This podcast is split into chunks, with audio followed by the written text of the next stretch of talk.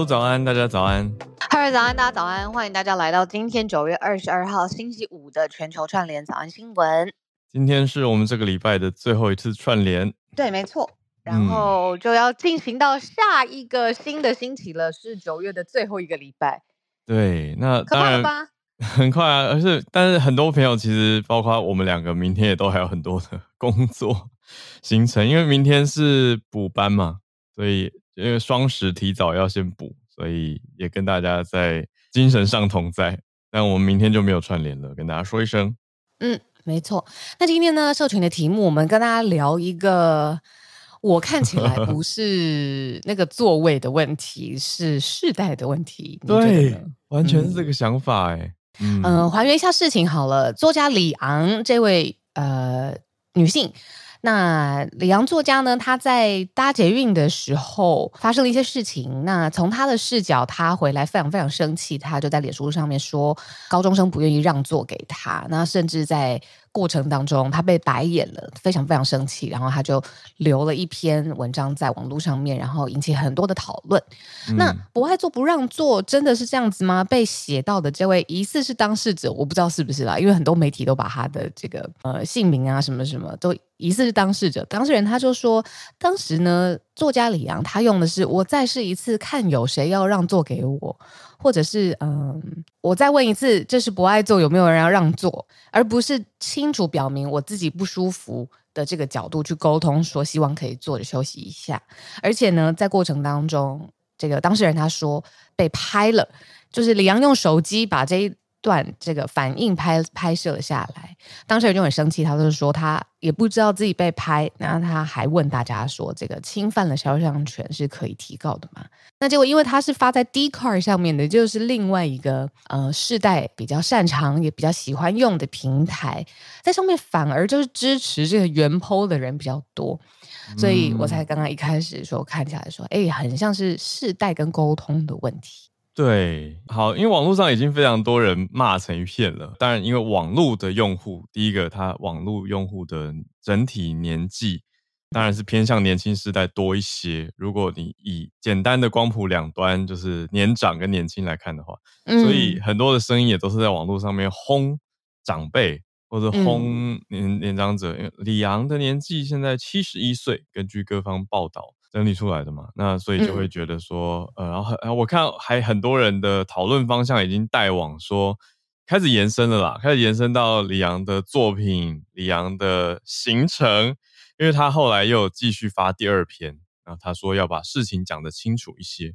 可是，在网络上的族群看了，你说，你说，哎，李阳也在脸书上啊，他也是脸书的用户，没有错。嗯可是骂声，我看整体网络声量观察下来比例是比较高的。那当然还是有赞声，就还是有支持李阳的角度的人，他们的出发点，我觉得比较是一种感叹。嗯嗯，他们的感叹比较像是说，博爱做的美好传统应该不用大声疾呼，而是自然而然去观察跟礼让给年长者，或者是。身体相对比较弱、比较有需要的人嘛，我觉得这是他发文的核心啦。可是和发文的用词啊，跟这些形式，包括还有点名台北市长蒋万安要来回答这一题，开头就是“亲爱的蒋万安市长”，都被很多人算是看了觉得不是很顺眼，特别是年轻世代，嗯、他们会特别是对年轻世代很容易有一个剥削感，所以我觉得完全回到你刚刚开题的时候提的这个世代的因素，而且甚至会。很容易冒出那种觉得啊，这样写文章是倚老卖老的想法，就觉得啊，你年纪比较大，难道就比较对吗？难道就应该要让你做吗？然后反过来就会说，你怎么知道？坐着的这些看起来很年轻的，也许你说高中生，嗯，他们没有不舒服或是座位的需求呢？那这个车厢就是这么多人，嗯、那他们已经先上车，先有座位了，变成一个比赛，好像谁比较弱，谁比较需要博爱座这样子。嗯，还有我看到的一点是最刚刚开始整件事件沟通的方式，按照原 PO 就是哦，当事人就是这个坐在博爱座上的这个人，他在 D 卡上面写的，就是说。李阳他是用一个我再试试看，这是不爱做，看谁会让座给我，有一点这种好像不信任，然后也已经有一点攻击，或者是有一点要等着看好戏的这种心态。啊、不不就不就情了吗？对呀、啊，如果是直接说，直接的不是迂回的说，我不太舒服，我不知道这边，嗯，我可不可以暂时。呃，做一下，非常谢谢。类似像这种的沟通，我觉得整件事情就结束了。这有一点后面的延烧，就根本也不必要。我我懂你的意思，哎，我觉得博爱做的沟通，好，开了另外一个小题，就是如果真的有需要博爱做的时候，用什么方式可以一次就成功？第一次呃寻求博爱做就上手，就是第一个就是不要挑起对立，不要用挑衅的，不要用直问大众的方式吧。对啊，对，可是反过来讲，情绪我同时也会试着想要去体会长辈的心情。如果我今天是年纪很大，嗯、然后我真的上车就狼脖松快，可能高血压，或是头很晕，或脚很酸，我还会觉得说啊，那么年轻人三个坐在那边也没有要让，然后整个火气就上来了。所以我觉得这些因素其实都掺杂在里面了。可是现在更尴尬的是，因为变成网络论战以后，就更僵持不下了。然后我一开始还觉得这个不爱做的事情很小。那、嗯、呃，可能可能网络上面讨论一下也就过了，但是后来其实就变成了，呃，特别是捷运局，然后甚至是还把以前。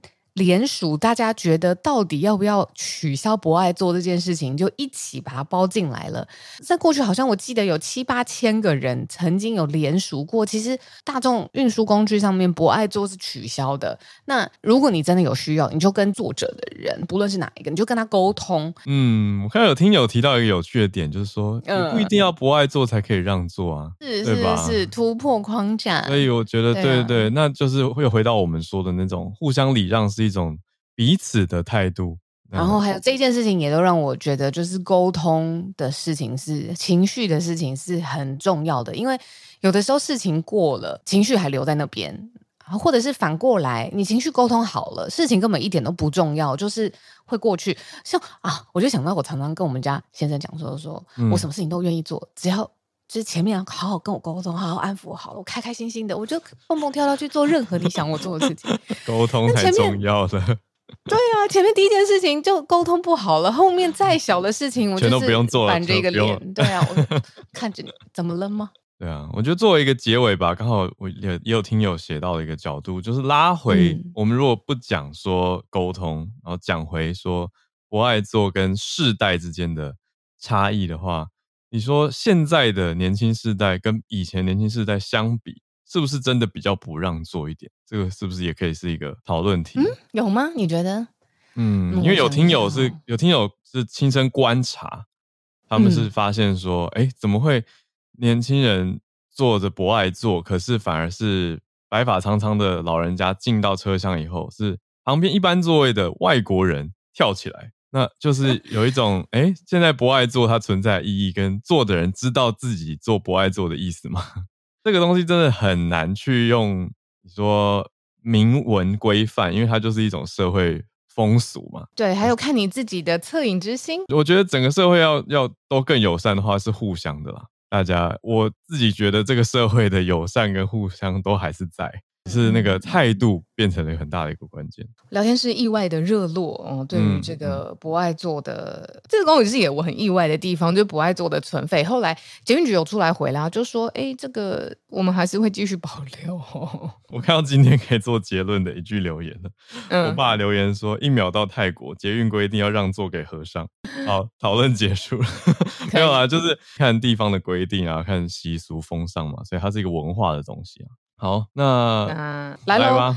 好，我们今天的四个题目分别是：第一题讲到的是波兰要拒绝继续军援乌克兰了，怎么回事？不是就在隔壁吗？我们才讲到说邻国，而且那么紧张，这么隔壁的，现在波兰跟乌克兰陷入了一个外交风波。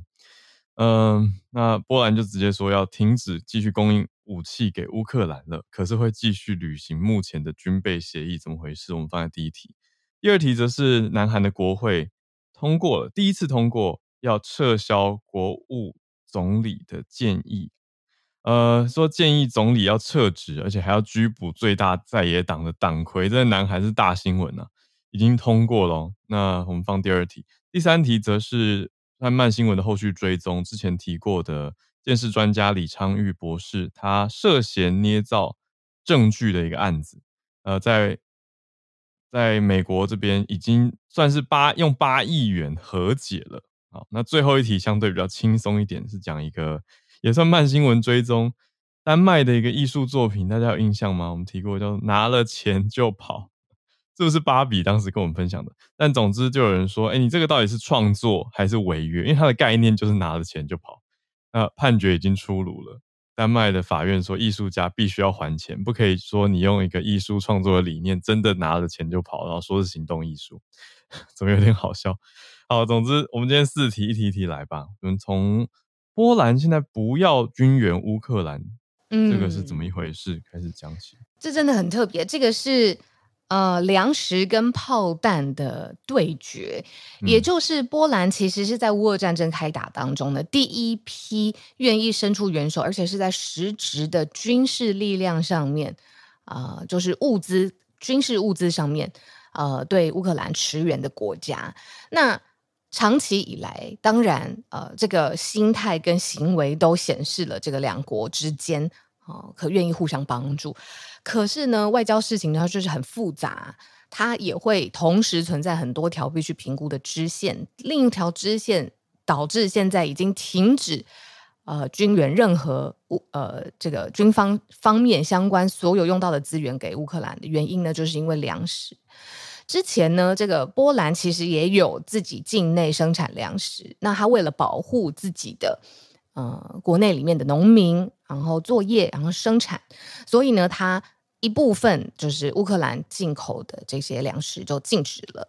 那可是泽伦斯基有一次在国际上面很重要的场合，他有说。禁止进口乌克兰谷物的欧盟盟友，你就是正中俄罗斯的下怀。那这件事情呢，其实让波兰非常的不满，就是说他保护自己是一回事情，但是为什么把这件事情上纲，这个是变成变成俄罗斯站在同一阵线呢？就是从这个粮食当中，自己的利益跟他国的利益到底谁比较重要这件事情埋下了一个导火线。那后面又继续继续延伸，就造成了到现在波兰已经停止。对于俄罗斯军事方面，呃，对于乌克兰军事方面的帮助，嗯，哦，对啊，其实就延伸从粮食有很大的关系。我们之前讲过的谷物的运送或者是协定，嗯、其实也都在这一题里面哦。可是，主要是粮食进口问题，就变成说是俄乌战争开始以来现在的最低点，因为乌克兰的谷物出口是欧洲很大的一国嘛。那大家就还说它是欧洲粮仓，可是现在黑海这边的航道被关掉了，那主要是俄罗斯侵略的关系。嗯、那乌克兰就很难再从这个海路出口了，那就转向陆路。那可是经过中欧的路线里面会有波兰、保加利亚、匈牙利、罗马尼亚、斯洛伐克这五个国家，结果变成当地的谷物市场价格暴跌。嗯，因为太大量了，都从乌克兰你一堆出口，对。嗯，那在这个过程中，你就这些量跟这些货也都有影响到当地的谷物市场，对，所以欧盟五月的时候就有下达一个暂时禁令嘛，就是说你可以取到，但是不能进入这五国来保护当地的农民。那到九月十五就最很近的事情，欧盟执委会就说，哦，这五个国家的市场已经恢复正常了，所以禁令不再继续。可是其中的匈牙利、斯洛伐克跟波兰，他们就自己要继续。禁止进口，呃，那克罗埃西亚是十九号也继续要禁止进口，所以就是周边相关国家有一些觉得还是要继续保护自己的农民，因为这个出口量还是太大，所以变成一个粮食跟炮弹的竞争。嗯，没错。嗯，呃，乌克兰的呃，像谷物啊，或是粮食的做。出口这种不论是做法或是品质上面，其实呃，世界上面其实就是很依赖的。那它忽然间整个销量跟呃整个最后的收成全部倾销到欧洲的呃中欧的时候，就是我刚才好讲这五个国家，嗯、就是真的是会伤害到这些五个国家自己国内的农业嗯农作物的选择，还有比如说农业的生存生计这样子。嗯，对呀。因为我记得我大学念过一本书，叫做《嗯枪炮钢药与病菌》，就是钢铁。对对对对对对，是在讲说，其实这些看起来经典，嗯嗯，看起来是呃个例个别独立的物件，但是它其实是塑造了整个人类大历史最重要的呃几个关键的元素。嗯嗯，我我现在有看到一点这个影子。有，我是我是突然感看到感慨到一个台湾自己，可是又拉感觉拉很远，就是嗯，开放进口以后，嗯、当地的呃当地的你不要讲特定农民或者是任何的厂商好了，受到冲击，受到外来进口品的这些冲击，那政府应该要保护到什么程度？这个嗯。对，因为像以目前这一题来说，因为它的确是很突然，也不是什么贸易协定，而是因为战争爆发而要黑海被挡掉，所以乌克兰才必须这样走嘛。嗯，变成说一个很没有预先沟通，也没有什么空间的决议，就这样开跑。嗯，所以那个冲击是很立即的。然后政府你说当然是必须要有所作为，可是如果是因为贸易协定，那。你知道，因为台湾有签一些贸易协定，那将来就是会开放嘛，然后有一些陆陆续续就会有更多的进口竞争品。可是我，你前一阵子其实我在社团上有分享，我现在就不再重讲一遍议题了。嗯、就会有一些当地受到冲击的，那就变成说，竞本地的产业竞争力到底好不好，够不够？嗯。然后我看到网络上其实也分蛮两派的，甚至说三派吧。有一派就是完全漠不关心，嗯，他们就觉得这件事还没发生，那到时候。不够再说，这个是我跟一些业界朋友聊，他们就很无奈的一个点。他们说，台湾大部分人就是还有蛋啊，那就就就吃啊，那不够再说。可是你要预先跟他讨论，嗯、我们要怎么样调整整个结构，他们就会觉得嗯，没有感觉，就没有办法直接呃设想为了未来以后现在做策略上面的布局，没办法做。对，所以我觉得、哦、呃，就是你说各个区域啊，国情很。很不同，不一样。另外两派是什么？一派就是会觉得，呃，那对对，应该要保护当地。然后另外一派就相反，就是觉得说，那是当地我们自己的这些产业竞争力不够吧？怎么不问问自己？都这么久了，为什么还没有建立起来？那到时候被淘汰，也就是面对喽。哦，刚好就是好像很冷漠，然后比较实力至上的感觉。你自己藏起来就没事了，这种。对，所以我就觉得啊，这个这不同的温度，的确蛮难沟通的。嗯，有些的竞争也是在一个完全不对等的条件状况跟呃情势之下竞争，也不是实力上面的问题，否则政府就不需要祭出呃保护的主义，针对自己嗯、呃、国家工业各种产业先天性的条件就不同嘛。对啊，不能这么一概而论。对，而且看到那些实力至上的时候，我我是比较倾向在稍微要有制度跟保护去演你的这一边啊。那我自己，我自己，因为我会觉得说啊，你怎么会觉得本地产业对本地产业的这些小产业，或者是相对你说讲说小农，或者是小的这些营收业者这么有信心？因为都这么多年了，我就觉得他们就是因为没有办法 统合在一起啊，所以才需要去政府去协调啊，所以就也也会有另外一个我的我这种我这边的角度了。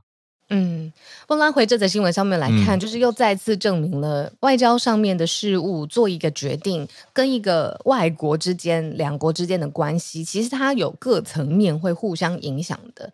有的时候我们知道一个国家结交，呃，比如说成为邦交国，或者是相反的断交，嗯、它同时也是各种不同的因素互相的去加成、抵消、往前一步、往后一步的这种整个过程的总和。嗯，对啊，所以今天我们讲的是波兰跟乌克兰。对，嗯、呃，对，那波兰这样是不是还有涉及到类似违约或者是违反信用的问题？呃，他们的概念是说会继续履行跟目前乌克兰谈好的军备供应协议，所以意思就是我们不是背信忘义的人，嗯，而是要有点像是要回应目前这个粮食的问题。嗯，那我们来到第二题。对啊，我很有感。主要原因是因为这个新闻发生的最主要的原因，其实早安新闻都有跟大家梳理过了，所以大家可以把这则新闻上成呃小复习。我们来聊聊，想想看，之前在讲到韩国的时候发生了什么事情？比如说，大家还记得吗？梨泰院的踩踏事故，嗯，还有呃日本福岛核处理水的这个排放的问题，韩国跟日本是不是很僵？那还有自己韩国发生的什么世界童军大会啊，海军陆战队的这个防训士兵殉职调查等等的，总而言之，我们刚才列出来的这一连串，都是现在在韩国造成很大社会争议而且动荡的新闻事件。那发生了什么事情呢？嗯、就因为这些事件，现在呢，有一派认为这个执政党处理不当，所以要透过一个正式的程序，就是要让现在的总理撤职，而且呢，甚至还要拘捕最大在野党党魁。哇！所以这是韩国国会发生的一次逆袭洗牌。哦，但是先讲结论，嗯、会不会成功呢？不太会，因为他这个票数啊，还有这个强制力啊，其实呃难度都颇高的。可是呢，这也代表了，就是现在内阁换血，或者是呃希望要有新的人可以带领韩国更往前走这件事情的呼声，其实现在存在的。嗯，这边等于有两个主要的大案子，第一个案是建议要撤销国务总理。呃，这个就是有在野最大在野党叫做共同民主党，他们所主要提出的那概念有点像是把近期的这些事件，你说近期其实梨泰院是去年万圣节的事情哦，那还有一些刚刚讲到的这些废水处理啊等等，认为处理的不利的作为都要归咎到现在的国务总理的身上，但是国会已经通过了，国会赞成票是支持那。可是这个建议案是没有强制约束力的，那等于是说要看总统尹锡悦他怎么决定。那尹锡悦有可能接受吗？目前媒体各方说法是认为可能性极低，所以他有点像是一个国会的警告，国会提出来的一个宣示，表示了国会对于国务总理的不满这样子的角度，而且他等于是有跨党派的支持。第一案，那第二案则是。拘捕最大在野党魁，一听有一个逆转风的感觉，就是刚刚那个是在野党，就是最大在野党提的提案啊，过了。可是同时大家也在说，应该要拘捕最大在野党党魁，这个是一百四十九票赞成对上一百三十六票反对，哦，相对票数比较近一些，然后是刚刚好过一点点一票之差过一四八票的门槛的，那就讲说这当中在推估啦，就是。连共同民主党他们自己内部都有人支持投票，所以才有办法去通过嘛。那为什么要逮捕这个党魁呢？李在明他本人是没有参与到相对的表决的。那他是近期做了什么事情？他抗议政府对于经济管理不善啊，损害媒体自由，还有没有积极反对日本去排放福岛核处理水等等等。他八月底就在绝食抗议，嗯，然后现在已经在医院里面治疗了。嗯，嗯，那可是主要是他在担任城南市市长的时候，有造成一定金额的损失，嗯、这换算成两呃两百亿韩元，就大概是新台币五亿多，被人家说是渎职，那还有涉嫌收受非法转移资金给北韩的企业贿赂，就是在南在南韩是很敏感的题目了。嗯，他自己是否认这个罪嫌嘛，说这些是政治陷害，可是看来他在国会里面的观感，大家对他观感并不好。嗯，对啊。你也知道，我最近常在看《纸牌屋》，就是在国会里面啊，不论你是呃大党还是比如说在野党，好了，这个能不能够支持你，然后它不是一个人员的问题，它是就是不是我对你有没有好感啊，有没有眼缘这种不是，它是一个政治实力的问题。像是这件事情，其实实力，嗯，它也不是表面上面我自己看起来的啦，嗯嗯，就是他，你看一个弹劾案，他要通过。他要很多人，很多人的投票同意。为什么有人会在？哦、背后的这些 lobbying 是吗？对，为什么有人要同意？为什么有人要反对？这个是政治实力的硬碰硬，它并不是哦，我要不要支持你这件事情做得好不好？而是那我做了这个，对我自己的政治生命有没有什么好处？你可以 offer 什么东西？那我来根据这个作为投票。你的意思说，大家不是不是讨厌他或排挤他？对啊，不是人缘的问题，也不是。只是办事这么简单，就是我从纸牌屋当中我想象出来，加上我对呃政治经验的总和，这样子。嗯，是啊，是啊，就是背后考量这个票不是真的不是什么投好玩的或者一个主对，不是投好玩，也不是投我喜欢你或我不喜欢你这种，不是真的不是。然后这些像梨泰院啊这些事件，我们刚才列出来这些，它都是一个影子。那。对啊，会用的人就是会用，嗯、拿到他的他想要的政治的利益，然后去拼搏。哎、嗯，那现在谁占上风，拥有政治实力？这样。嗯，不过的确，这些也都是真真实实发生在南韩社会的，就是对于当地是非常有感觉的。呃，有一些我们也没有 cover 到，就是很南韩的，比如说南韩的世界童军大会，还有海军陆战队的防训士兵殉职等等。嗯，就我们对啊，还没来得及聊。对，但是对于南韩来说，这是当地媒体啊，还有平常在野在朝党两边会吵的东西。嗯，好。那我们先在把握时间，先延伸比较多。我们来到第三题啦，李昌钰，呃，算是和解了这个案子。而且我刚看了，仔细看了一下，和解的人其实不是他，哎，是州检察官。欸、好，这件事情其实我们之前有讲过了，就是呢，一九八五年的一个案子，你看多久了？是一个谋杀案，当时的让整个呃案件确定嫌犯就是有问题。犯下罪行，而且送进去关了这么长的时间的，是一条染有血的毛巾。嗯嗯。但是经过了数十年之后呢，最后最新的判决是李昌钰呢，当时作为这个呃主要的调查这个案子的主要的调查负责人，他没有针对这个毛巾上面的血迹进行任何的鉴定跟检测。嗯。也就是说呢，这个东西证据本身是凭空出现、捏造完成。嗯。那。所以一开始只是说哦，这个罪名的谋杀罪名就撤销了，人就出来了。但是后来李昌钰还有一连串，包括了这个怎么办案啊，怎么检察官让这件事情发生，这一连串的人都被列成了被告。嗯、那是在这个案子上面呢，最后是康州这件事情是发生在康州，用八亿元台币跟当事人和解，嗯、就是两千五百二十万美元。哇塞，对。所以我看起来，因为李昌钰之后还发了一个声明，他说他没有任何理由，也没有任何的呃动机去捏造证据，他否认他捏造证据。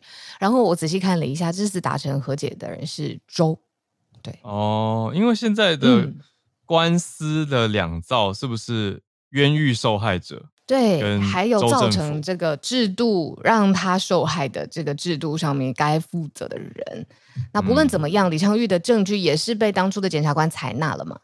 嗯，对啊、等于说这个案子不是在控告李昌钰啦，就是我们讲法律上的话，但是他是算相关的证人，应该说他在联邦法官的裁定当中有提到。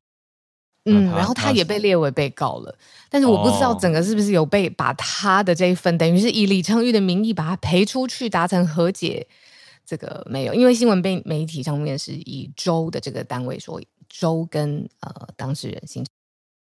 哦，OK，啊、所以应该说是、嗯、呃冤狱受害人这两位，嗯嗯、呃，他们来提出了这个控诉案嘛，然后是根据。刚刚讲到七月的时候，刚刚说那个毛巾的事情是联呃康州的联邦法官他裁定出来的。那根据这个裁决，还有康州的检察官，他是说呃康州会要赔嘛，而且他们后续还有最呃联邦应该说这两个人就跟联邦法院提告了啦，嗯，然后就把李昌钰跟八名相关的调查人员、警察，还有这个证哦，把这个证也列入被告。可以的呀，事实上也是可以的。那现在州政府就是达成了和解，但是在这件事情上面，大家对于因为李昌钰现在也年纪很大了，然后他又做了一个声明，就说他其实没有捏造证据。那我不知道大家的观感是怎么样，或许你可以留言跟我说。他是一个这个世纪神探的名名声响叮当，对不对？世纪多少的这个大大的谋杀案都是他的现场。那他最后不能说最后，他现在有这样子一起和解的案例，然后竟然是个直指他捏造证据有关，我不知道大家对他的观感或者是信任度，或者他的传奇性会不会下降？嗯，是对这个事情还在持续嘛？那目前这个判出来的是对两个人跟州之间的一个和解啊，可是至于。鉴识专家李昌钰，他后续的案子，我们还要再再继续看下去。好，我们今天的最后一题，嗯，比较轻松。艺术作品，丹麦的一个艺术博物馆，里面有两幅很特别的作品，也是让大家去关注。嗯，要怎么描述这个呢？一片空白啊！拿了钱就，就直接把答案讲出来了。对了，叫做拿了钱就跑的这个艺术作品，就是。什么都没有，大家就盯着一片空空的白在看。但是他的标题叫拿了钱就跑，而且我没想到大受欢迎，就是因为他太直白了。李阳就是要直白，直接讲他需要什么就没事了。哎，这个两幅是怎么样的？这两幅作品本来就是里面是满满的钱呐、啊。对，这这两幅是呃，一幅是什么画框？就是用一个大，大家就想象一个大的帆布画框，那里面铺满了丹麦的纸钞，叫丹麦克朗的钞票。嗯、那它是算它的金额是。丹麦人的年平均收入，那另外一幅也是一个框纸钞，那里面是欧盟纸钞排出来奥地利人的年均收入。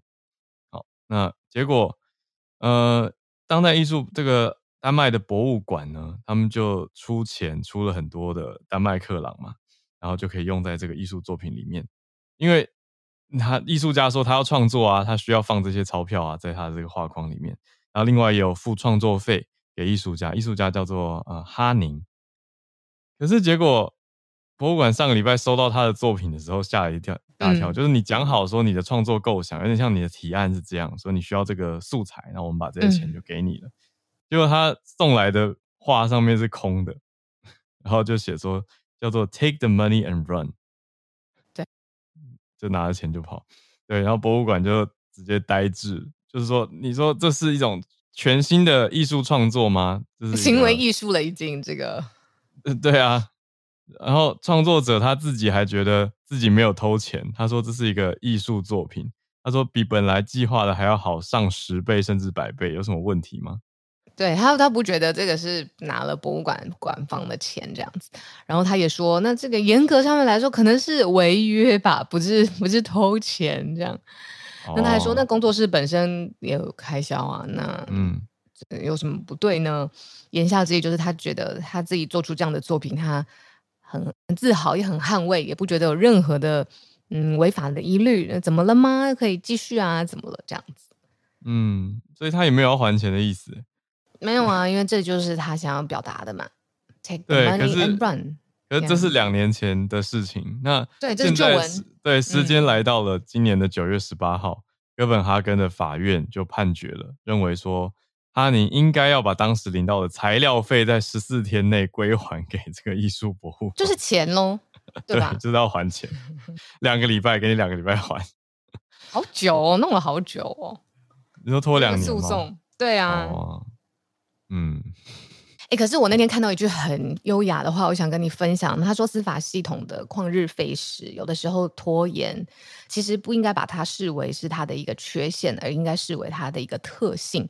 这个特性用的好的意思就是说，它就是因为这么长的时间，它给你更多的空间，你可以造成庭外的和解，而不会造成制度上面的浪费，就是一直要开庭什么的。哦、就是有的时候我们觉得显而易见的缺失、缺陷，它有的时候它。正正好好是这个制度的特性，这个是我想说哇，我从来没有从这个角度去理解。嗯，这真的是蛮优雅的一句话，可是对于心急的人来说是绝对听不下去的。对啊，我要住在法院，你给我一个公道的效率呢？效率在哪里？我们的司法，我钱都白缴了，钱都白缴了，纳税人的血汗钱，然后这些老台词都可以一直浮出来。好啦。反正单判已经判完了，那那接下来就是还钱。艺术家还是艺术家要再上诉，那就会变成后续的诉讼。总之，这个案子讲到这里，好，我们今天四个题目后面就可以接全球串联的时间。没错，们来，大家想要跟我们分享的题目呢？先邀请到林氏先上来了。对，林氏今天在读读卖新闻。林氏早安。早。早，小路早。哎，听得到吗？有听得到，OK，好，诶，这个其实是有一点上个月的新闻，对，那呃，就是日本文化厅他们从明年度开始会针对动画和漫画的原画，会去扩大它的收藏跟保存，那它也会成立相关的一个机构来进行这个作业。那相关官员表示，会先编列明年度的预算，同时制定原画收集、管理和展示的基本方案。呃，其实原本。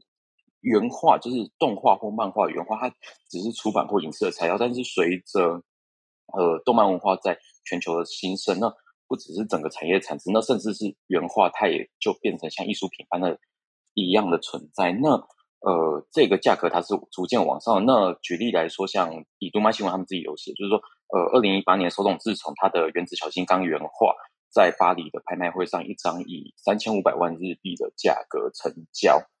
那文化厅它这样子的一个收藏保存，除了避免自己一个重要的文化资产外流以外，他也希望说这个东西在保存跟未来展示能够成为重要的观光资源呢，吸引海外的粉丝到来。这是他读卖新闻上面的第二第一则新闻。那他其实另外一则新闻是说，日本的讲谈社、集英社、小学馆还有角川等一些出版公司，他们在今年五月也成成立了这个漫画保存机构，出资一千万日币，先以秋田的这个真田美术馆为基地，强化它的收藏能力。那这个美术馆现在已经收藏了一百八十三位漫画家，超过四十五万张原画。那也有越来越多漫画家本人或者是遗族来洽谈这个原画保存的事情。那目前规划优先可能是以已故的漫画家还有较有意思可能的原画为主，因为过去原画、漫画原画或者一些动画，他们在印刷或出品之后，其实很容易就是，因为它就是材料就丢掉了，然后或者是呃没有还给就是作家。那哦，你刚用了一个词“遗失”，就是弄丢的那个散意的“佚”。哦，对对对对，错字边，嗯，对，怕不见的先保存。对，对，没错。那 嗯，这个也发生越来越多流到海外，就是高价拍卖的情况。那呃，在目前来看，就是说，因为其实。上一个世代的漫画家很多是在英和潮世代的这一些创作者，他们相继离世。那遗族在处理这些原画的时候，也都会遇到一些困难，也也不知道到底要怎么保存。那这些这个机构现在目前的规划是愿意和他们合作呢，为了后世尽量多保留一些这种原画创作的作品。对，这是我今天想要分享的新闻。嗯，好特别哦，是，对啊，对啊，而且还有一个基地，因为秋田在。我我至少我在东京旅游的经验里面，听到秋田都是有一种代表淳朴、代表来自自然 的这种概念，所以嗯，我不知道秋呃不知道林氏有没有关注到为什么他们选秋田当基地，而不是大都会的一些博物馆。应该说，现在其实好秋田那个地方，它本身就有一个漫画博物馆的存在，哦、所以它是以那个地方。因为日本大概目前我们知道比较大的漫画博物馆有。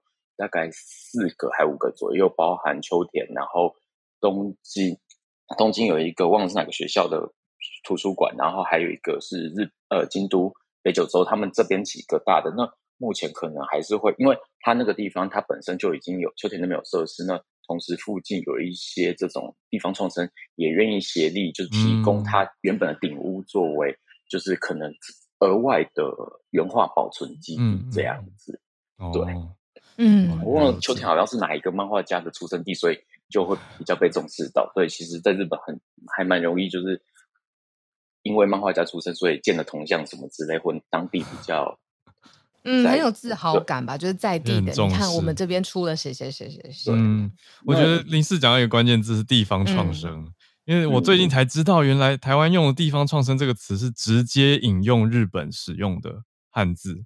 哦，你说直接拿过来哦？嗯，因为日本日本的高龄化走的比我们还前面嘛，嗯、那他们就很明显的看到说，如果不处理地方创生的话，在几年以后会有好几个市政府、太落差了，嗯，不是是已经要废掉了，就没有，人口太少了，没有人，嗯嗯嗯，对，所以他们是很严重的国安议题。那我们有点像是跟在后面，赶快预先也必须要赶快来学习跟做准备参照，嗯，所以从地方去做推动，这个我觉得是一个嗯可以理解的。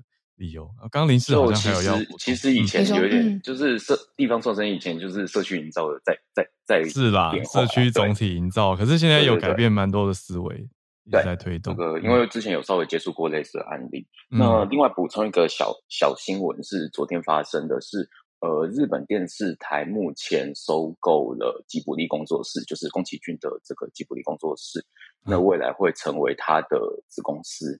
对，那目前它会有什么样的变化？嗯、就是说，对于创作自由上面是更能够全心全意的去创作，还是呃会有所限制，或者是说会怎么样？这个目前还不知道。只是说，因为长期以来日本电视台都是协助吉卜力在电视上面做放映的这样子的规划，所以其实目前看起来是好事。但是后续会怎么样发展，其实目前还不太确定。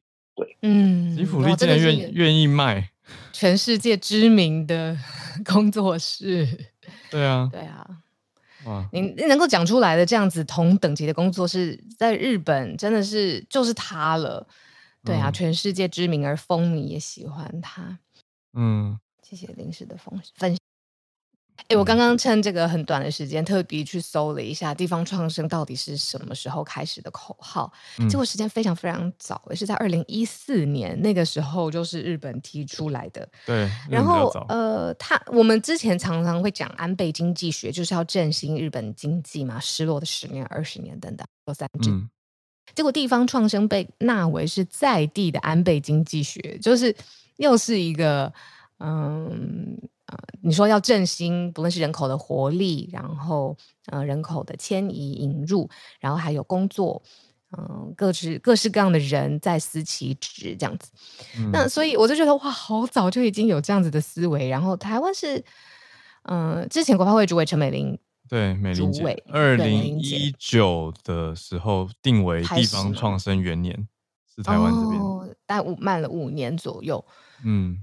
当然也不能说慢啦，就是按照的确是比日本慢啊，的确比日本慢。那日本也比我们紧迫在这件事情上，对，对啊，对啊，而且日本呃，真的要要讲的话，其实制度上还是很大落差。日本还成立专门的政府机构在处理地方创生，我们现在就是一个协会是吗？哎，对，现在比较基金会这种平台这种，对对对对对，是比较嗯不太一样的结构的处理方式啦。嗯，然后大家的重视程度跟那个急迫性意识感也不太一样。那我觉得它牵涉到的东西也很复杂。嗯嗯，都都可以再跟大家探讨了。我觉得，因为我我我自己的角度，我是觉得你地方创生还是要脱离不了商业模式。然后，可是，在一般大众的你说从小到大接受教育的过程里面，其实现在很多人是不会做生意的。对，那你要不会做生意的人去做地方创生，很辛苦啦。对啊，你看它里面也有不同的，你说艺术文化，嗯，对你说这个地区的地貌，它的地理条件，对不对？先天的水文什么的，嗯，全部都要整整合在一起构思。嗯，我我刚刚是在想说，好像你看动不动就会。一个时间段就会有一个新的名词出现，之前是社区总体营造，当然是那个思维不一样，哦、然后现在变地方创生。啊嗯、我们下周五会播的专题讲 ESG，之前讲的 SDG，讲、嗯、的什么呃公民的责任，嗯，嗯哇，很多企业责任等等的，就是不同的时间点都会有一些新的这个 lingo 大的字就出现。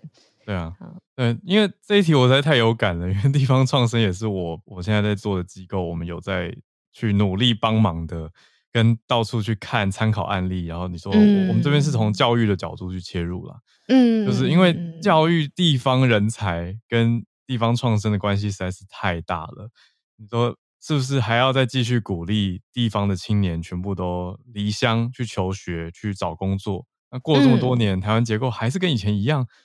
那以前是因为你说高教跟职场机会的资源比较集中在大都市啊，那现在如果地方还是没有创出来的话，那是不是一直在重复一样的事情？嗯嗯嗯、那这样有在帮助地方的发展吗？我觉得是一个很大的 question mark，就是问号打上去嘛。所以，然后刚好前几天我们才邀请美玲姐来我们的读书会，所以她非常适合。她在这件事情上面，我我我我几次在跟她公开的场合跟她聊到，嗯、就是。他之前带新创产业很关心，那这其实都跟成长、跟突破原来的格局都很有关。你在说地方创生，他也是用同样，你看他他很理解，也很很有女性领导的这种细心，然后体会。对啊，那放在地区也是一样的概念，我会这样子理解。是啊，对啊。嗯，这个以后看来我们又有一个专题可以来预备。哎，可以啊，可以 跟美玲姐来聊聊。我觉得她会很乐意的。超级多精彩的故事，哎，就是你说地方的这些案例啊，对，大家有兴趣也可以去听美玲姐的 podcast，这边自己帮她宣传起来，叫做“地方创生”，声音的声，因为她会一个一个的采访，在做地方创生的，你说年轻世代或中生代，然后他们经过哪些挑战，然后在当地有遇到哪些的反省。我我觉得我这一次。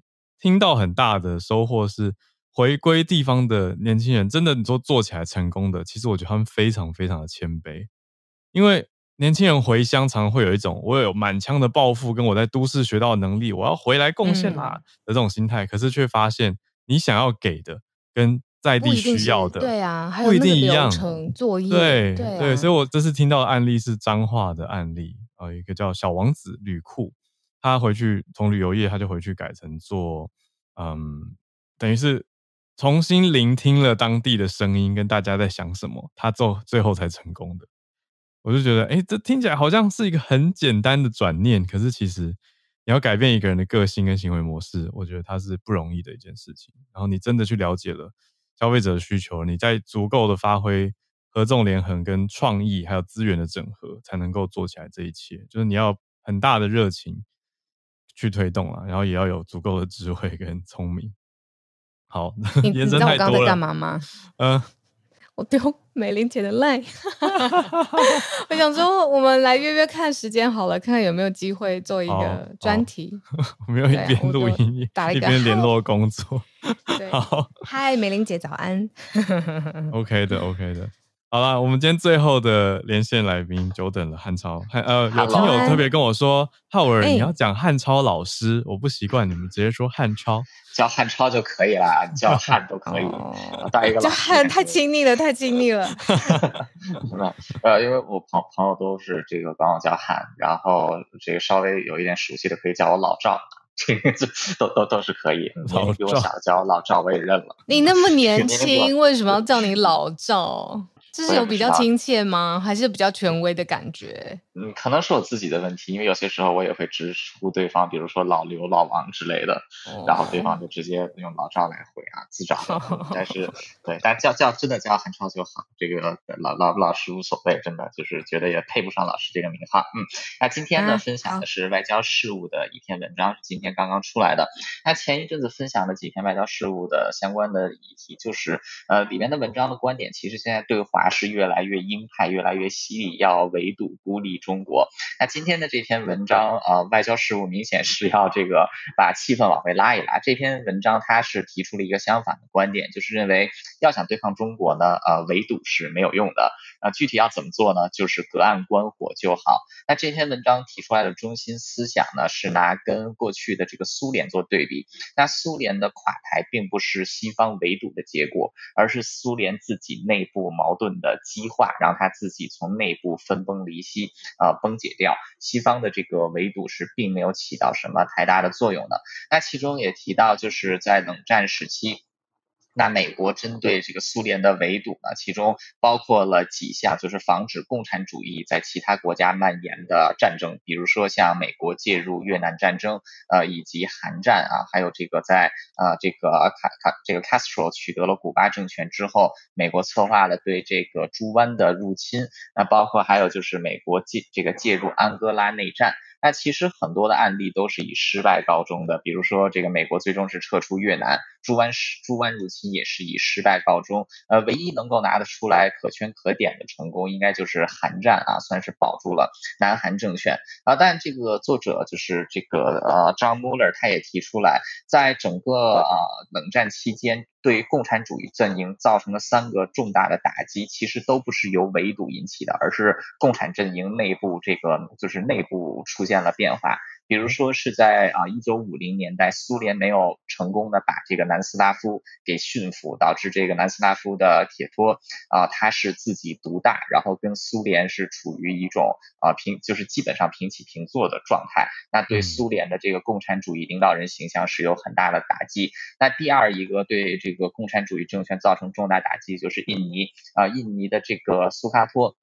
他是这个苏哈托和苏卡诺政权的这个更迭，让原来就是亲共的政府倒台，然后转而对这个国内的共产党进行疯狂的清洗啊，然后印尼也避免走上这个印尼避免走上了共产党的道路。那另外就是在整个这个六十年代啊，一个是东欧，就是东欧内部发生了匈牙利和这个布拉格的事件，以及中国和苏联两个大国的交恶。那这其中这几件事情，美国从中参与的啊，真的是非常。常少，更不用提就是一九七九年苏联入侵阿富汗这件事情啊，这个也不是美国所做的，但是这几件事情确实给苏联造成了最惨重的打击，是让他这个极大的加速了他倒台的过程。那所以这篇文章当中啊，当然也拿中国跟过去的苏联做对比，说呃这个双方有一些可比性，但是呢也有很多的不同，尤其是现在中国的经济实力还是非常强劲的，但是就跟过去的苏联一样，中国最大的敌人并不是他他在他的这些外国的这些敌对势力，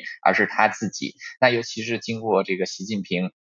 一系列的政策呢，文章当中也指出，中国现在就是政治上十分的腐败，非常的高压；经济上呢，现在成长是越来越趋缓，房地产泡沫呢正在逐渐破裂，啊，青年人的失业率也在急速，这个也是非常的高。那除此之外，就是他中国一直以来想要树立的这个大国形象，其实反而是让很多国家越来越疏远中国，尤其是像周边像越南这样的这个啊共产主义，就所谓的共产主义阵营的国家，现在也越来越倒向。向美国的怀抱，呃，所以文章也指出，美国现在应该做的政策是什么呢？就是有耐心啊，隔岸观火，维持现状就好啊。一方面就是啊，不要说给，就是不要这个拼命的围堵中国，反而去助长中国内部的民族主义情绪。然后另外一方面呢，要继续加深和台湾和这个中国周边的美国盟友的关系啊。然后这个。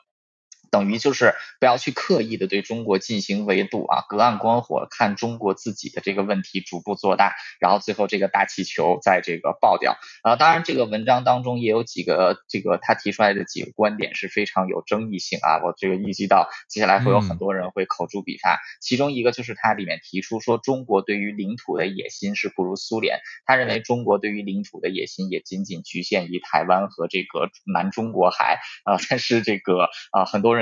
应该是相反的看法，认为中就是就像普丁一样啊，他当时就说他的野心也只是在这个克里米亚，也只是在这个 Georgia 而已啊，结果现在变成这个样子。